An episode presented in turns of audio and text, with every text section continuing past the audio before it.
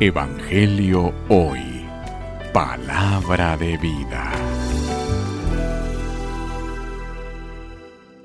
Lectura del Santo Evangelio según San Lucas. Gloria a ti, Señor. En aquel tiempo se acercaban a Jesús los publicanos y los pecadores a escucharlo, por lo cual los fariseos y los escribas murmuraban entre sí. Este recibe a los pecadores y come con ellos. Jesús les dijo entonces esta parábola.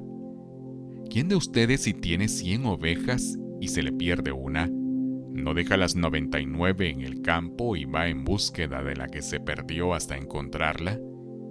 Y una vez que la encuentra, la carga sobre sus hombros, lleno de alegría. Al llegar a su casa, reúne a los amigos y vecinos y les dice, Alégrense conmigo, porque ya encontré la oveja que se había perdido. Yo les aseguro que también en el cielo habrá más alegría por un pecador que se arrepiente que por 99 justos que no necesitan arrepentirse. ¿Y qué mujer hay que si tiene diez monedas de plata y pierde una, no enciende luego una lámpara y barre la casa y la busca con cuidado hasta encontrarla? Y cuando la encuentra, reúne a sus amigas y vecinas y les dice, Alégrense conmigo porque ya encontré la moneda que se me había perdido.